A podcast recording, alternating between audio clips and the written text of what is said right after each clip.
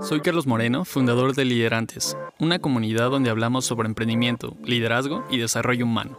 Aquí aprenderás a crear, transformar y crecer tu negocio en esta era digital a través de personas reales que nos contarán desde su experiencia cómo han logrado resultados extraordinarios en sus empresas. En Liderantes nos incomoda el estancamiento y actuamos a pesar del miedo. Hacemos las cosas diferentes porque queremos resultados diferentes. Si esto resuena contigo, te doy la bienvenida a esta, tu comunidad de liderantes.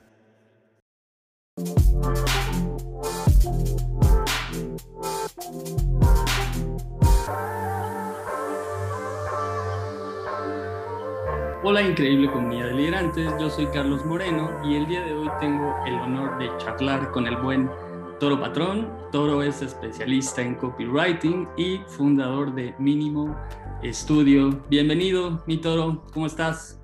¿Qué onda, mi Carlos? Bien, ¿y tú? Muchas gracias por la invitación, qué chido platicar contigo hoy.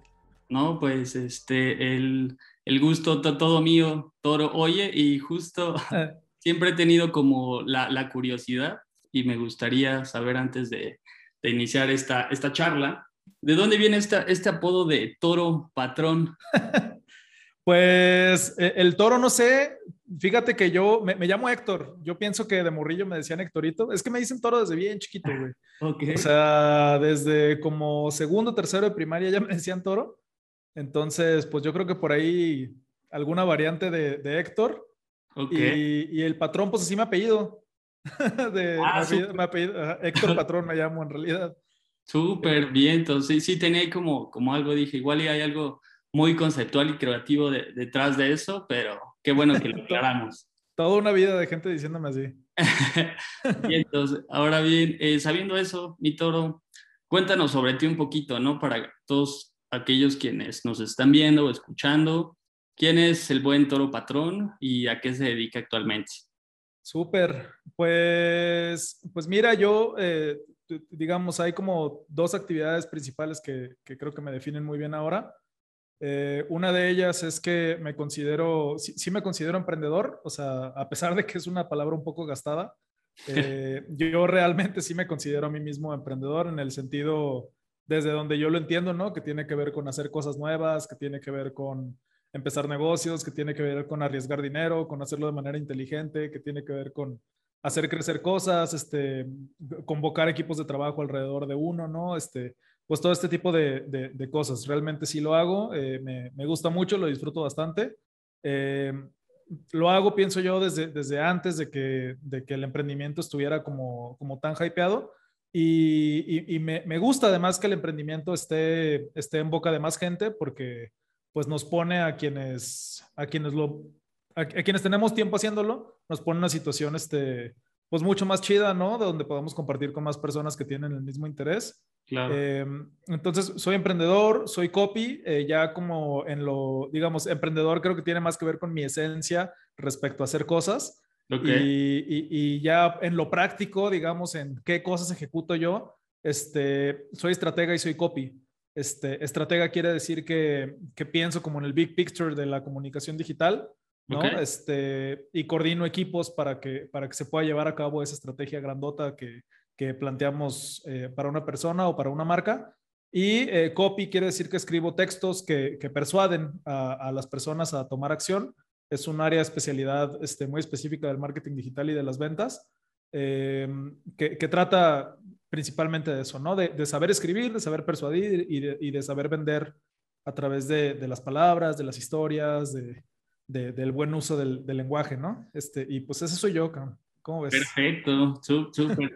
Oye, y ahorita este, me gusta esto que comentas, ¿no? Que, está como muy hypeado todo esto del, del ser emprendedor y comparto, comparto contigo eso. Pero igual, si nos vamos un poquito más atrás, me gustaría saber pues en este caso, ¿cómo es que tú hace un tiempo dices, pues, pues voy a ser emprendedor, a ver, a ver qué sale, ¿no? Como este proceso de, iniciación.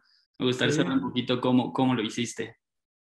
Pues fíjate que desde el inicio, o sea, desde siempre que he tenido incluso trabajos, porque te digo que yo, yo no relaciono tanto el emprendimiento con, el, con, con hacer una empresa, ¿no?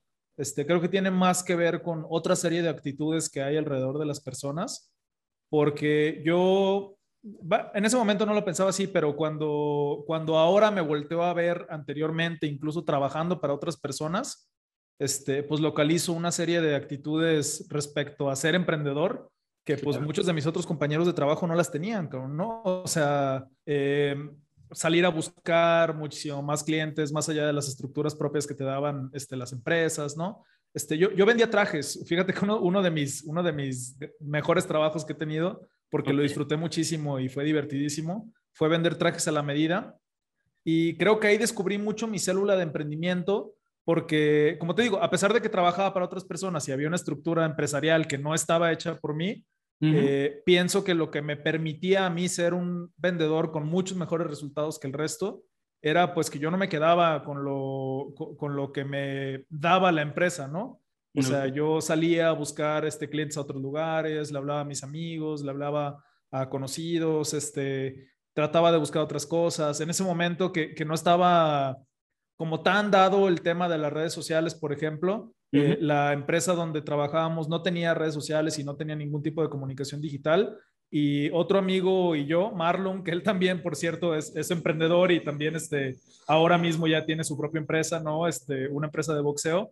Eh, pues él y yo levantamos la mano y les dijimos, oigan, pues nosotros nos aventamos las redes, nosotros así ya está, ¿no? Este, movemos tantito la comunicación, si nos dan tantito presupuesto para pauta, tratamos de traer clientes, este, y, bueno, eso generaba ventas, generaba mayores prospectos para Marlon y para mí, para el resto de los vendedores que estábamos en la estructura. Entonces, de alguna manera éramos, éramos como, como líderes de la estructura de, ventas, ¿no? Y, para mí ese es el chip del emprendimiento, ¿no? O sea, creo que no, no tiene mucho que ver con, como, como ahora se piensa, ¿no? O sea, creo que ahora pensamos en emprendimiento y pensamos más bien como en renuncia a tu jefe y la libertad económica, ¿sabes? Como en ese tipo de conceptos que, que, bueno, pues es, es, porque están de moda, pero, pero pienso que se puede ser emprendedor siendo empleado, se puede ser emprendedor, este, este, digamos, siendo freelance, teniendo una empresa, este, digamos, yo, yo lo, lo, lo, lo, interpreto más como una actitud respecto a las cosas que haces, ¿no? O sea, como,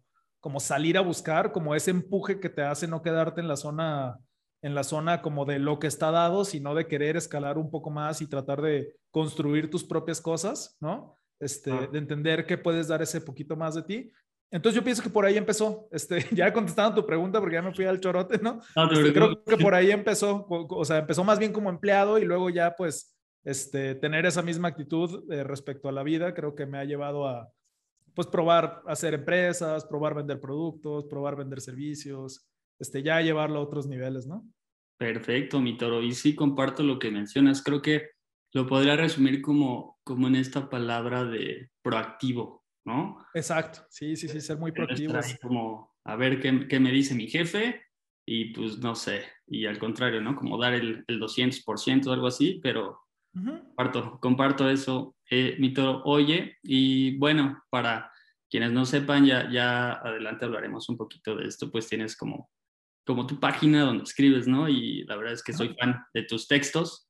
Gracias. Y hay una frase que, que me gustó mucho, que dice más o menos así, eh, generar ingresos rentables tiene poco que ver con tener un título oficial, y más, este, no es generar ingresos, disculpa, generar negocios rentables. Tiene que ver poco con tener un título oficial. Me, me llamó mucho eso, eh, porque desde, pues sí, en, en, lo personal yo vengo de ese background, ¿no? Sabes que es como el título universitario, sal y ten éxito, y realmente eh, no siempre es así. Entonces esta frase me gustó mucho. Me gustaría eh, conocer tu opinión, ¿no? del trasfondo de esta frase. Pues, pues, pues, creo que, que es realmente bastante literal, ¿no? O sea, yo pienso que un título universitario bajo ninguna circunstancia te asegura ningún tipo de, de, ingreso mayor o menor, o sea, sobre todo, o sea, ya ni siquiera hablamos de éxito, ¿no? O sea, porque la idea del éxito puede ser como, como diferente para cada una de las personas. Si hablamos como estricta y meramente del tema del ingreso económico, como medición del éxito, pues el título universitario está bastante comprobado, o sea, ni siquiera por, ni siquiera por un tema ideológico mío, o sea, es un tema de estadísticamente está comprobado que por ejemplo, la, remuneración de lo que tú pagas en una universidad nunca va a volver, ¿no? O sea, tú nunca lo vas a ver este, recuperado, va a ser una inversión casi casi a fondo perdido y que realmente lo bueno de estudiar en una universidad poco tiene que ver con los conocimientos que puedas adquirir ahí, mucho tiene que ver con las relaciones, con el tipo de habilidades que puedes adquirir ahí, por ejemplo, aprender a trabajar en equipo, aprender a, a platicar, ¿no? A eh, eh, o sea, desde ese tipo de cosas hasta saber, eh, saber convivir con ciertos grupos sociales, saber convivir con ciertos extractos socioeconómicos, ¿no? Que tienen ciertas maneras de hablar, ciertas maneras de ser, ciertas maneras de, comportarse, y que eso al final del día te abre bastantes puertas, ¿no? Pero la, pienso que la mayor cantidad de estructuras educativas pues realmente lo que te venden es que a través de un título universitario tú puedes eh, acceder a mejores ingresos y puede ser que sí, pero puede ser que no, ¿no? O no estrictamente es el único camino para poder hacerlo. O sea, también este, vaya, yo, yo varios de mis mejores amigos que, o, bueno, de amigos como muy cercanos míos que tienen negocios muy grandes, este, no terminaron la universidad, ¿no? Uno de ellos ni siquiera terminó la prepa y son negocios que si nosotros nos salimos de la esfera del emprendimiento como hypeado de este que estamos hablando, ¿no? Este, pues son personas que no están en redes, son personas que no están este, como promocionándose, ¿no? O sea, son personas que tienen bodegas en el mercado de abastos, que venden alimentos, que venden como otro tipo de productos que no están como en el ojo público de, de, lo que es ser emprendedor, ¿no? Este, y de repente tú te das cuenta y volteas a ver todo ese universo y ves que el negocio o la existencia del negocio, pues poco tiene que ver con un título, poco tiene que ver con estar en Internet, poco tiene que ver con un montón de cosas. O, a pesar de que, más bien lo que quisiera decir es que a pesar de que se pueda construir con esas cosas, eh, pues también hay otros caminos, ¿no? O sea, tan hay otros caminos que muchas personas deciden tomar esos otros caminos y les va bien. Entonces, pues, pues depende mucho de uno, ¿no? Yo, yo pienso. Este, y bueno, del contexto que te toque vivir, ¿no? Este, por supuesto, no podemos dejar eso de, de, largo. Exacto, totalmente, Toro. Oye, ¿y qué, qué, consejo? Y me gusta como, como esto que comentabas de, de, tu historia, ¿no? Que venías como, como de ese background de, de la chamba. Y supongo, y también para quienes nos escuchan, este es uno de los, pues de la idea principal, ¿no? De, de, inspirar a alguien más que lo haga, probablemente son estas personas que tienen su chamba. Pero, ¿qué, consejo le darías justo ¿no? a aquellos que, quieren emprender algo, lo que sea, pero no se han aventado? Pues que se avienten.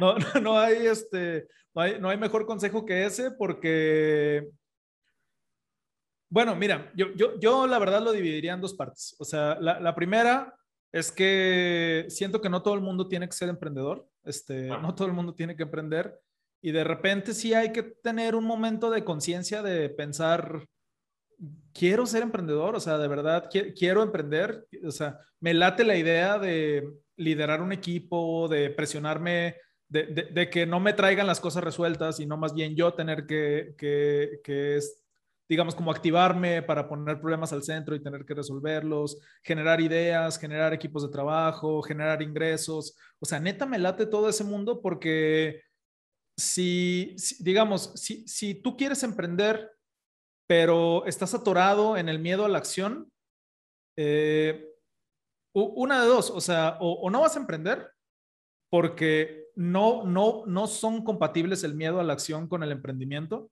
¿no? O vas a tener que vencerlo. Y, si lo vas a vencer, pues no hay mejor manera que hacerlo que, que, haciendo las cosas, ¿no? O sea, vas a tener que aventarte, vas a tener que equivocarte, vas a tener que entender que el proceso es más importante que el resultado, vas a tener que entender que, que es continuo el tema del aprendizaje, vas a tener que entender que vas a perder dinero, que vas a perder este, vas a perder amigos, vas a perder, o sea, ¿sabes? O sea, vas a perder, ¿no? O sea, si vas a emprender, tienes que hacerte la idea, vas a perder. No, no, no existe, no existe el emprendedor que no pierde.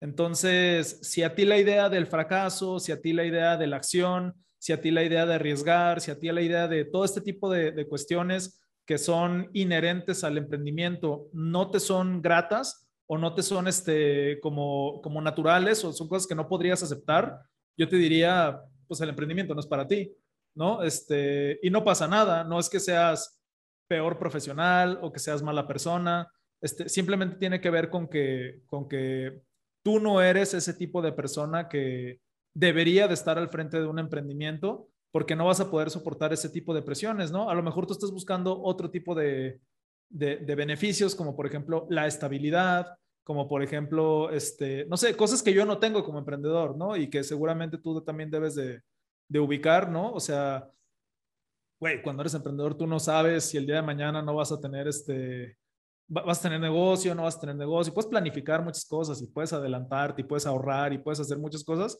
pero al final del día, este, pues a mí no hay nadie que venga durante la mañana y me diga, vete a trabajar o no, o no vete a trabajar, ¿no? O sea, yo puedo perfectamente decidir no venir a trabajar a mi agencia o no escribir los mails que escribo durante un mes. O sea, yo podría tomar perfectamente esa decisión porque yo no tengo a nadie presionándome diciéndome que lo haga. O sea, la decisión es completamente mía.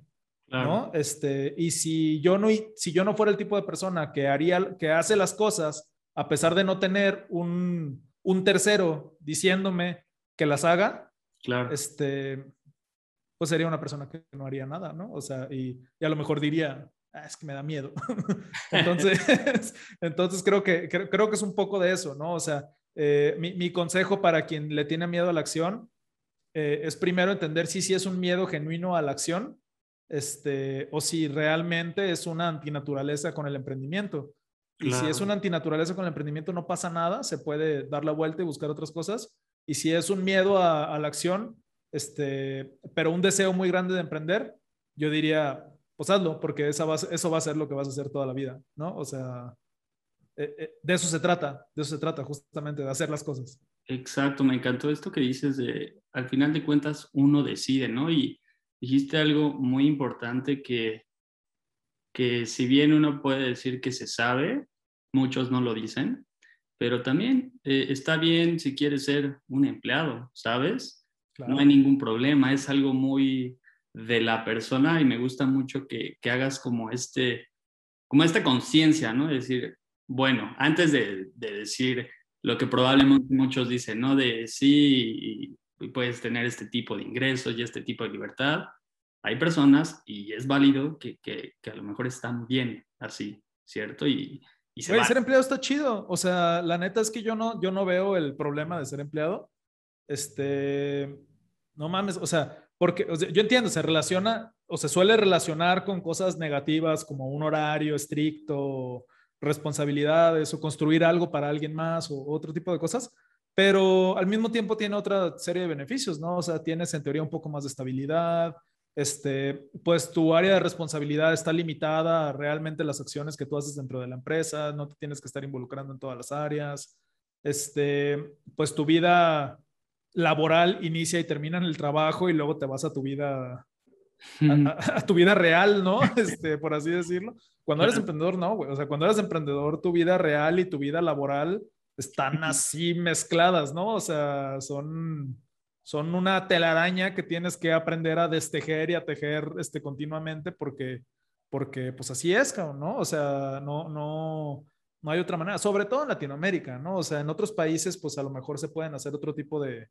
de, cosas y, trabajamos aquí para poder conseguir mejores este, condiciones de emprendimiento, pero eh, pues, pues de todos modos pasa, ¿no? O sea, yo, yo pienso que por ahí va.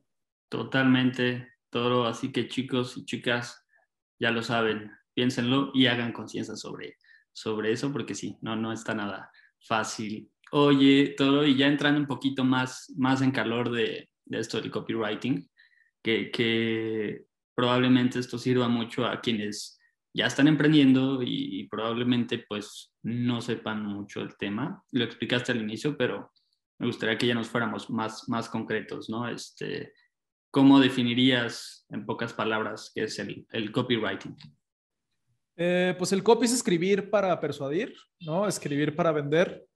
Eh, pongo por encima de, escribir para vender la definición de escribir para persuadir, porque pues muchas veces la persuasión no está direccionada hacia, hacia la venta necesariamente, ¿no? O sea, a veces hay etapas previas a la venta como que te conozcan, por ejemplo, ¿no?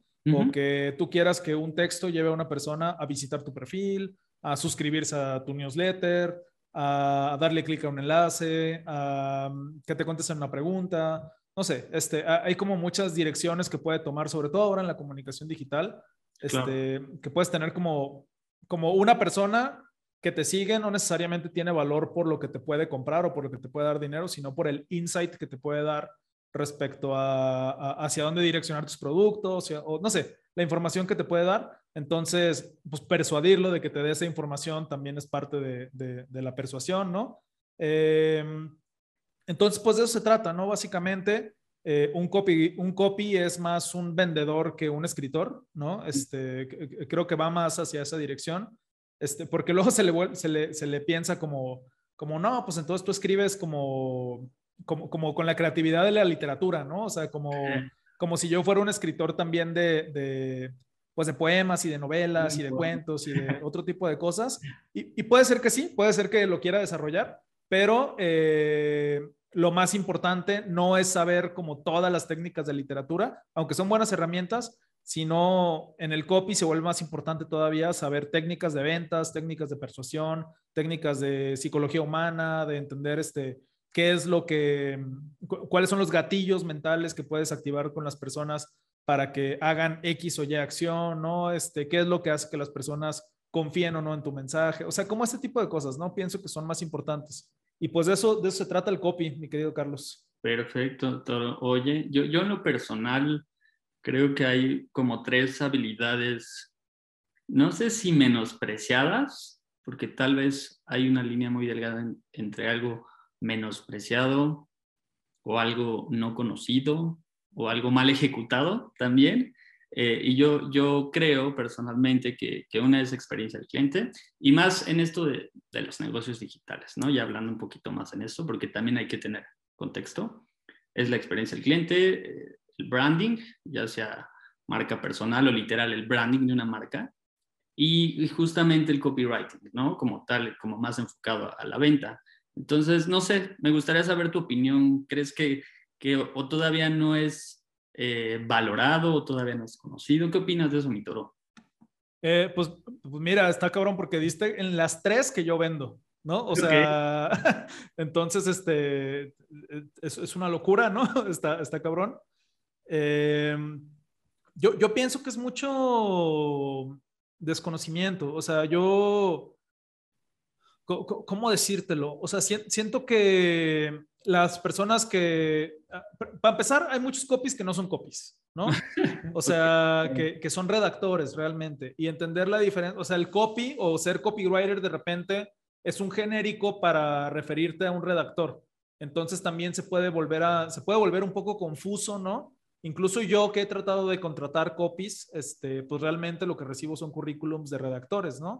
O sea, gente que se especializa más en SEO, que se especializa a lo mejor más en, en, cumplir con, la, con, los criterios de Google para un, un artículo de blog, personas que, que, a lo mejor estudiaron letras, por ejemplo, y que, y que tienen como más este perfil de, de poderte escribir algo medio creativo y así, pero eh, que no cumplen con saber cómo vender las cosas. Entonces, eh, de repente es un perfil, pienso yo que, o sea, pienso que estas dos cosas vienen de la mano, ¿no? Es un perfil que no existe tanto en nuestro país. de, por sí no existe mucho en habla hispana, ¿no? O sea, pero en España es un poco más conocido, pero no existe tanto en nuestro país. Y creo que por, por inexistencia, pues es desconocido. O sea, obviamente, ¿no? Es como, como algo que no ha tenido visibilidad eh, nunca.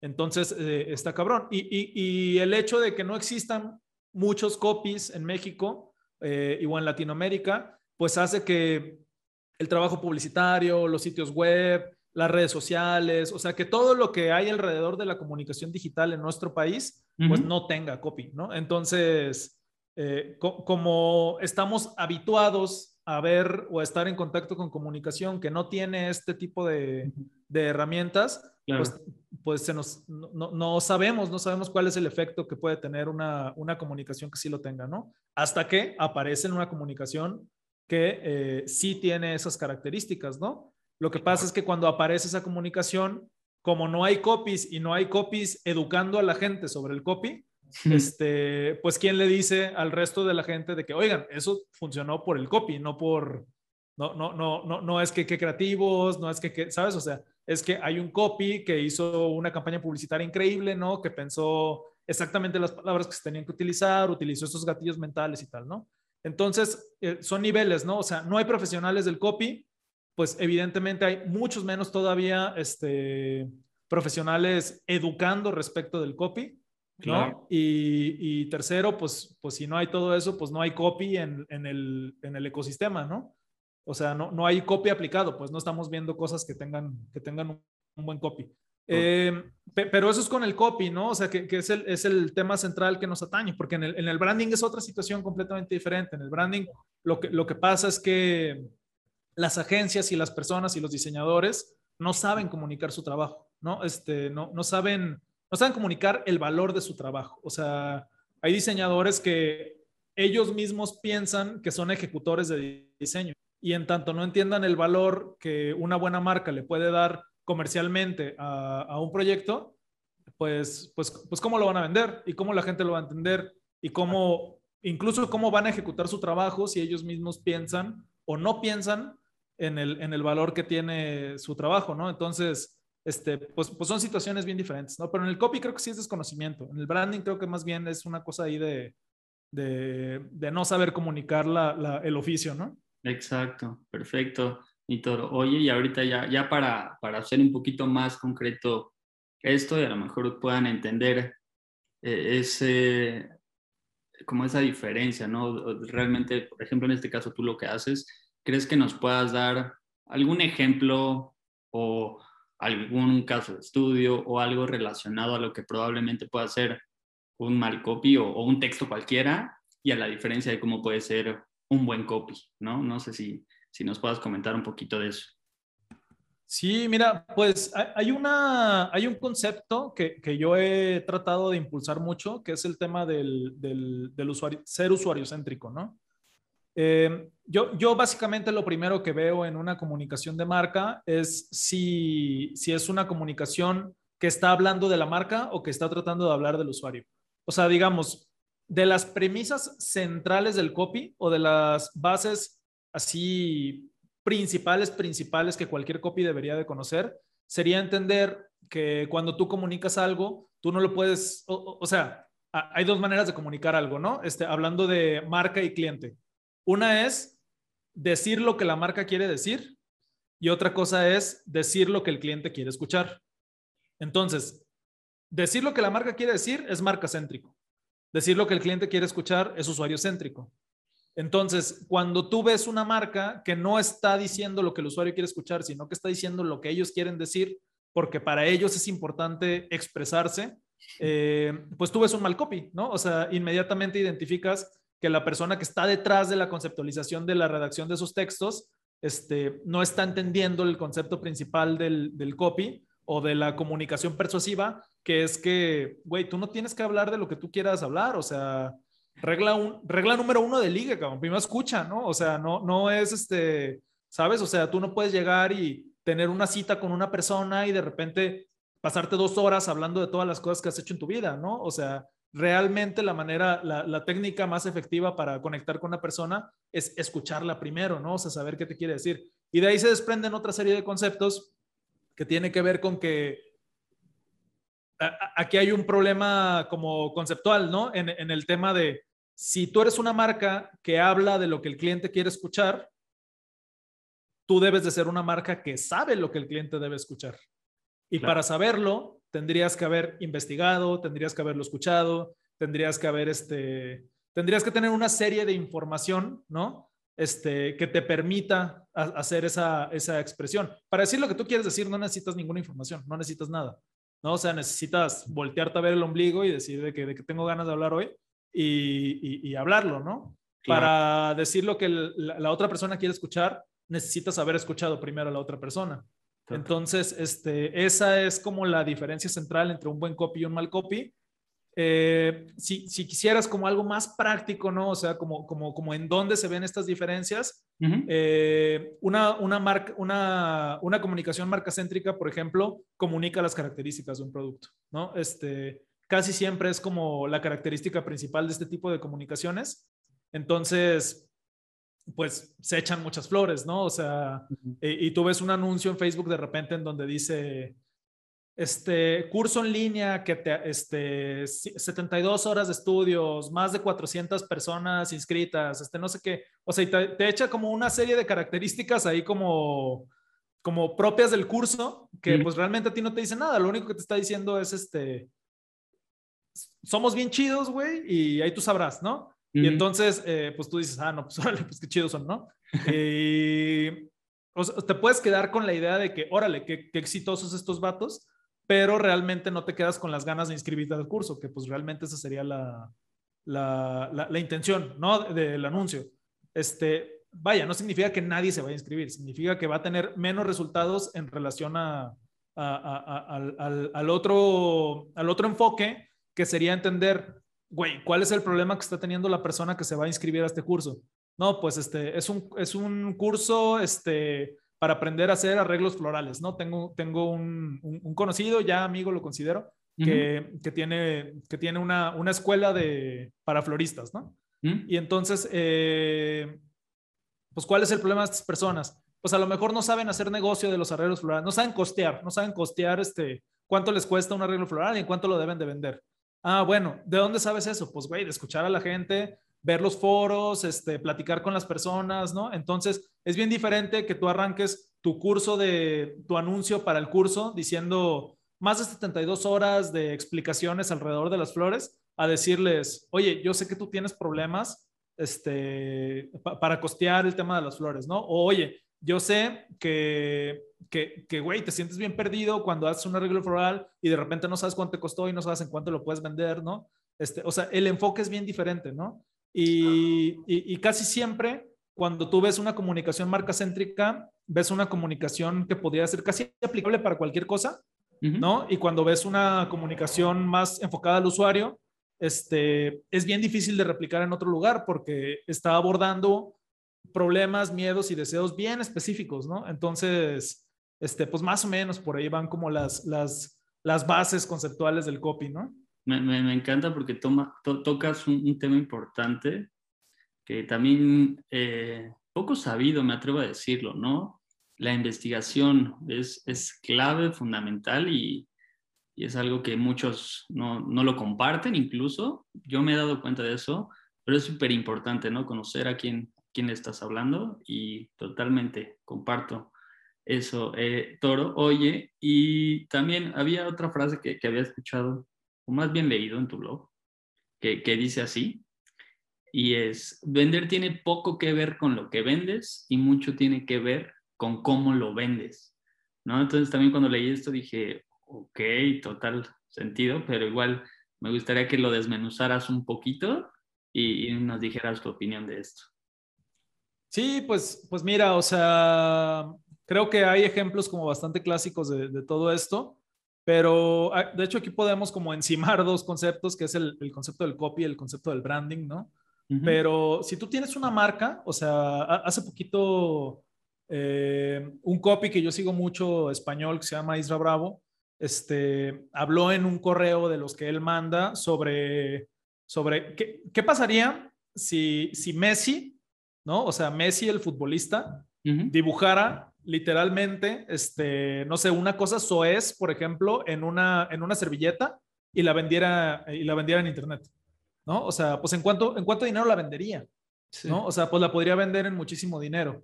Entonces, tú te pones a preguntarte, o, como siguiendo o la línea de esto que estamos, que estamos platicando, ¿no?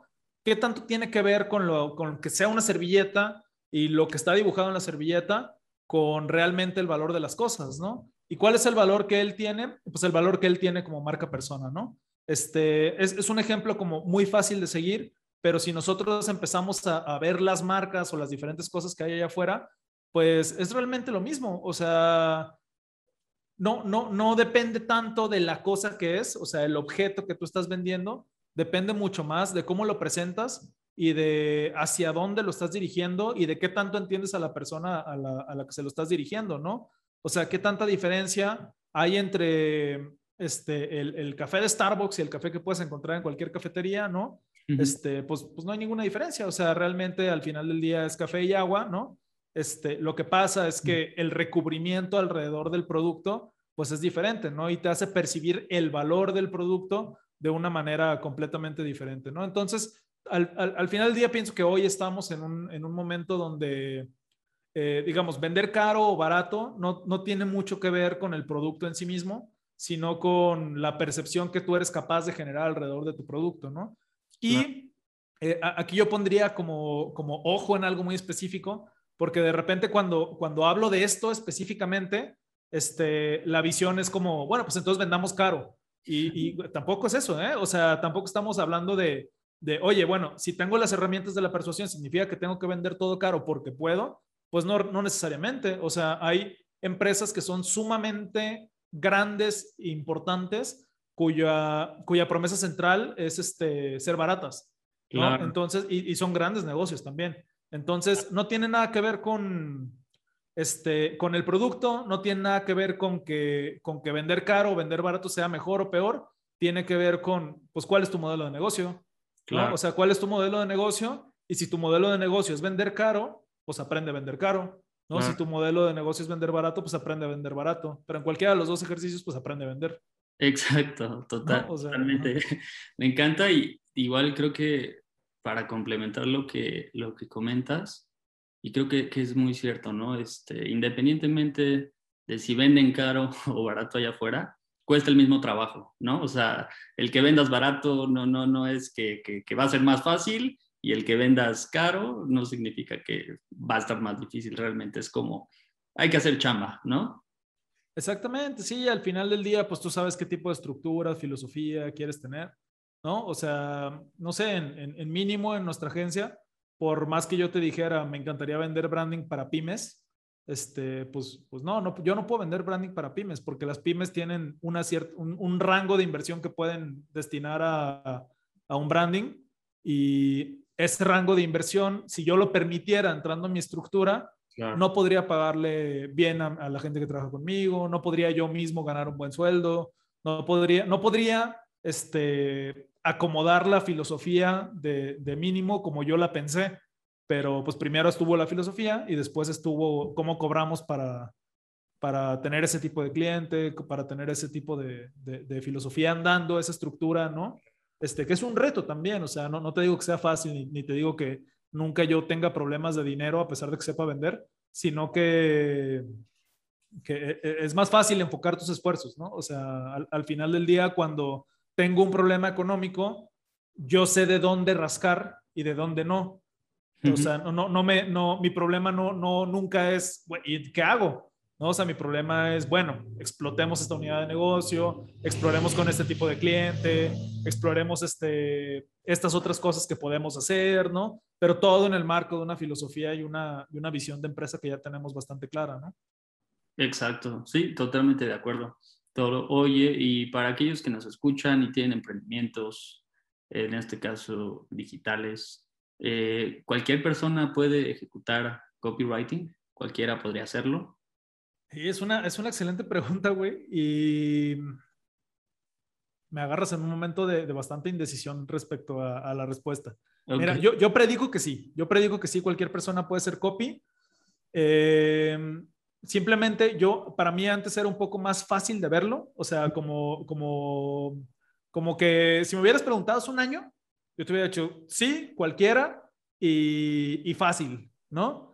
Este, ahora, después de haber pasado ya más de un año acompañando y formando personas en el área del, del copy, este, yo sigo sosteniendo que cualquiera puede serlo, pero sí empiezo a notar diferencias en los tipos de personalidades y en los tipos de salidas que tienen las personas que requieren diferentes tipos de acompañamiento. Yo pienso que lo que, lo que, lo que pasa es que cualquiera puede ser copy, pero eh, es, creo que estamos en un momento de tan poca información respecto al copy que eh, tiene que ser muy autóctono tu camino. O sea, no, no, no, no, no puedes esperar que sea como aprender diseño y que vaya a haber la misma cantidad de recursos eh, en YouTube, incluso en Spotify, en podcasts, foros, escuelas. Este, no, no, no hay tantos recursos, ¿no? Entonces, hay menos recursos, y esa cantidad menor de recursos pues hace que tu camino tenga que ser un poco más autónomo, ¿no? Respecto al aprendizaje.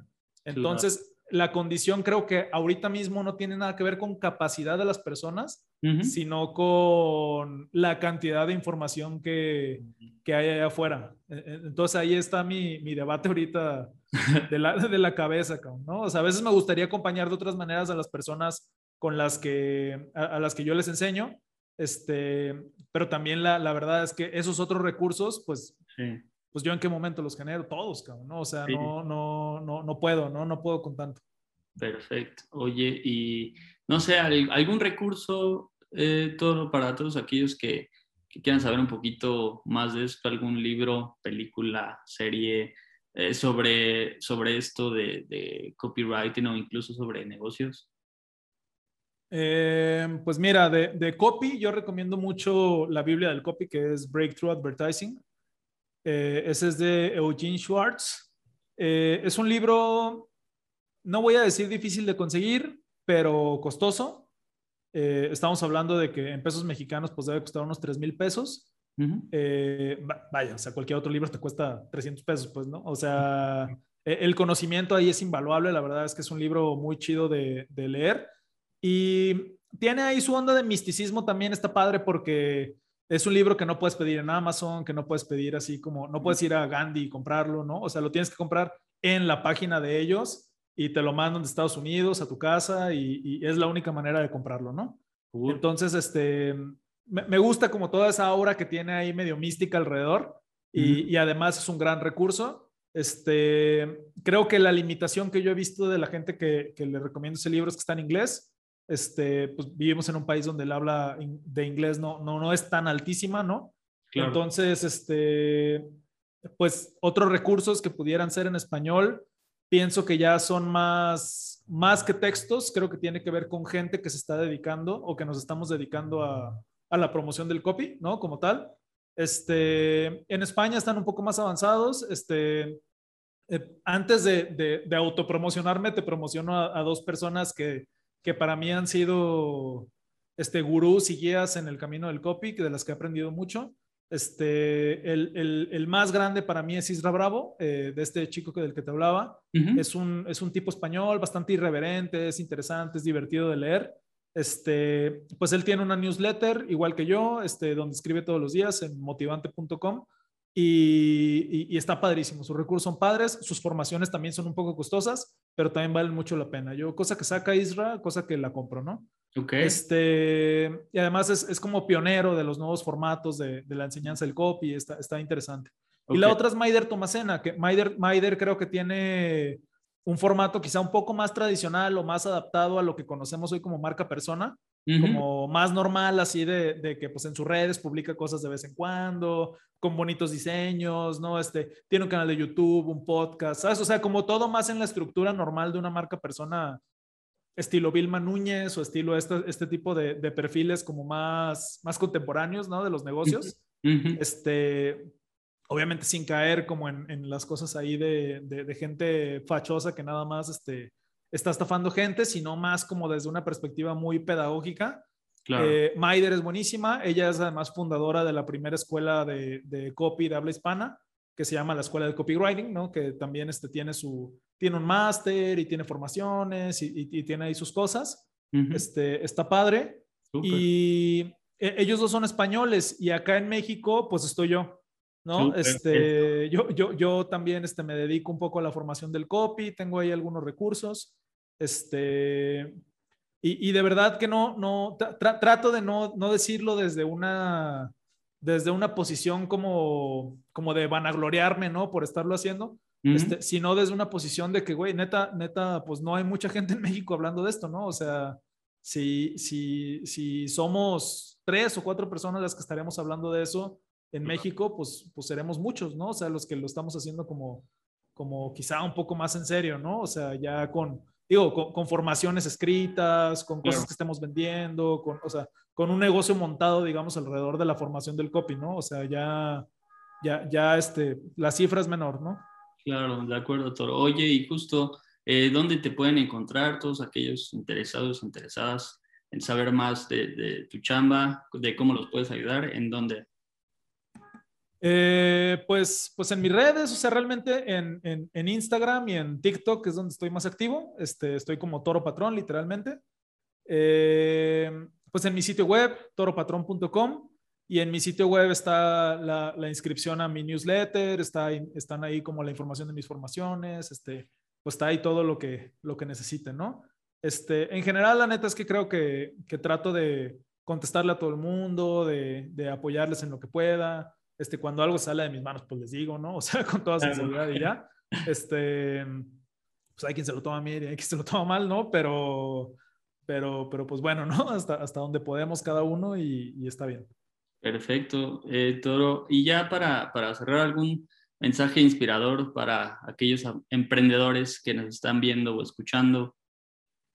Pues mira, yo, ahorita traigo una frase que la traigo casi como tagline de, mi marca persona, este, que es que hagan más de lo que hacen bien, ¿no? O sea, yo pienso que eso es importantísimo, eh, no por negocio, no por, no, no por este, tratarle de ver el lado del emprendimiento todo, sino por disfrutar un chingo las cosas que haces bien. O sea, la neta, es que mucha gente trata de explotar las cosas que no sabe hacer, como poniéndose como retos, ¿no? Como, ah, no, no sé hacer esto, ah, entonces voy a aprender, ah, órale. Güey, pues lo que haces bien está perrísimo, o sea, por algo lo haces bien, ¿sabes? O sea, las cosas que haces bien, las haces bien porque las disfrutas. Es altamente probable que las hagas bien porque las disfrutas. Haz más de lo que disfrutas. O sea, lo que, qué chido dedicarte a lo que haces bien, que además disfrutas, que además la gente necesita, ¿no? O sea, qué, ¿Qué, más recursos necesitas que eso? Este, hay que hacerlo más sin, sin esperar que alguien te lo pida, ¿no? O sea, si a ti te gusta ilustrar, güey, date todos los días un ratito para ilustrar. Si a ti te ya es ese ratito te va a llevar a algún lugar. O sea, no ahorita no lo ves, pero después sí lo vas a ver.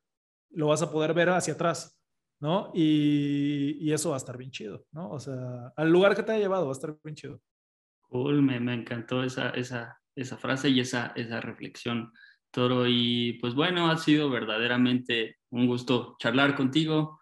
Toro, no me queda más que pues agradecerte por compartir pues un poquito de lo que haces, de lo que piensas y pues desearte muchísimo éxito hoy y siempre en todos tus proyectos.